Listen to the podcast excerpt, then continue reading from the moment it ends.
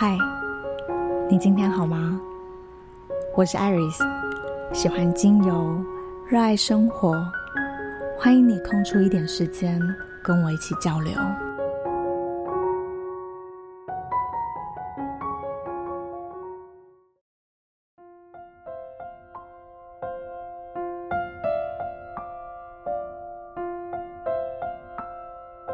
你讨厌牙医诊所里头滋滋的机器声，和刺青店里发出的声音是非常相似的。第一次听到的时候，的确吓了一跳。那时候你们一起去刺上了属于你们的符号。他笑着对你说：“因为诊所里和刺青店所使用的机器是同一个源头啊。”你钦佩着他的知识，他的专业，他工作时认真的模样。他不仅是你的恋人，还是你的专属牙医师，你就快成为人人称羡的医师娘了。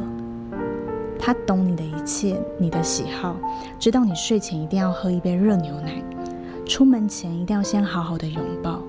每年的纪念日总会有出奇的惊喜，他知道你热爱惊喜，但这样美好的事，居然以这样的意外结束。来不及追究第三者是谁，没有多余的对白，你简单的收拾了行李，离开了那间曾经属于你们的家。于是你发现，其实爱情故事里都是大同小异的，那些照片、那些信件、那些对白，你的、我的、他的、他们的，尽管措手不及，剧情却都是类似的。于是你不再喜爱惊喜了。一直以来，大大小小的节日都是他替你策划的。于是你开始讨厌过节，举凡大大小小这个社会庆祝的日子，情人节、端午节、圣诞节、过年。你记得那年的中秋发生了多不好的事？之后的生日多么的寂寞？当满街白色的浪漫气息笼罩城市，你说你不喜欢外国人庆祝的日子。当朋友们计划着跨年该到哪儿狂欢时，你说你不爱人挤人的时刻，你甚至讨厌生日，没有他为你准备的生日，那些经由系统通知的脸书祝福，你只觉得恶心。你甚至开始讨厌假日，讨厌人群，把心门都关上了。没人知道你为什么讨厌这些那些。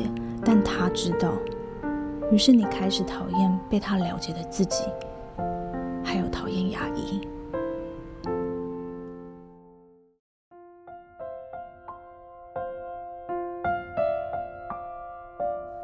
曾经，你享受在被爱、被呵护的感受里，直到那些伤害一次又一次的提醒你，不再被他拥抱，提醒你，他选择遗忘你。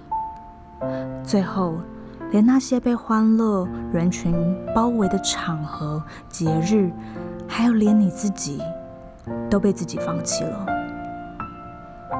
但是，玫瑰精油理解你。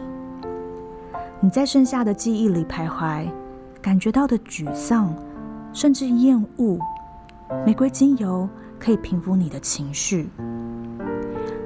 你闻。淡淡的香气，一丝一丝的分解忧郁。然后在你接受他的安慰时，你开始怀念自己多么渴望与人相处。你喜欢那随之而来的快乐。你心底深处还是愿意被围绕、被记得，而且你享受被拥入怀中、被深深喜欢的感觉。玫瑰精油会陪你重新喜欢自己。当你先拥抱自己，会惊讶发现，原来最常带给你惊喜的，是决定快乐的自己。